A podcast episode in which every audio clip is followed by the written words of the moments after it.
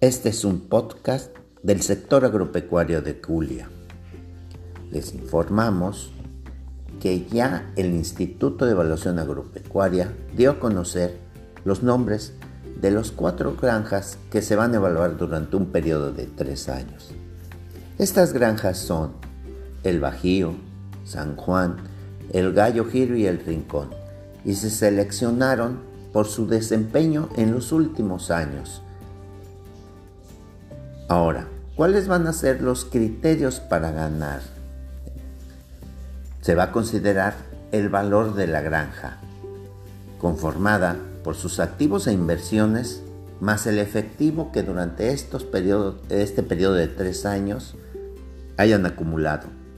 Y esto se va a multiplicar por el bienestar familiar generado. Les deseamos mucha suerte a estas cuatro granjas.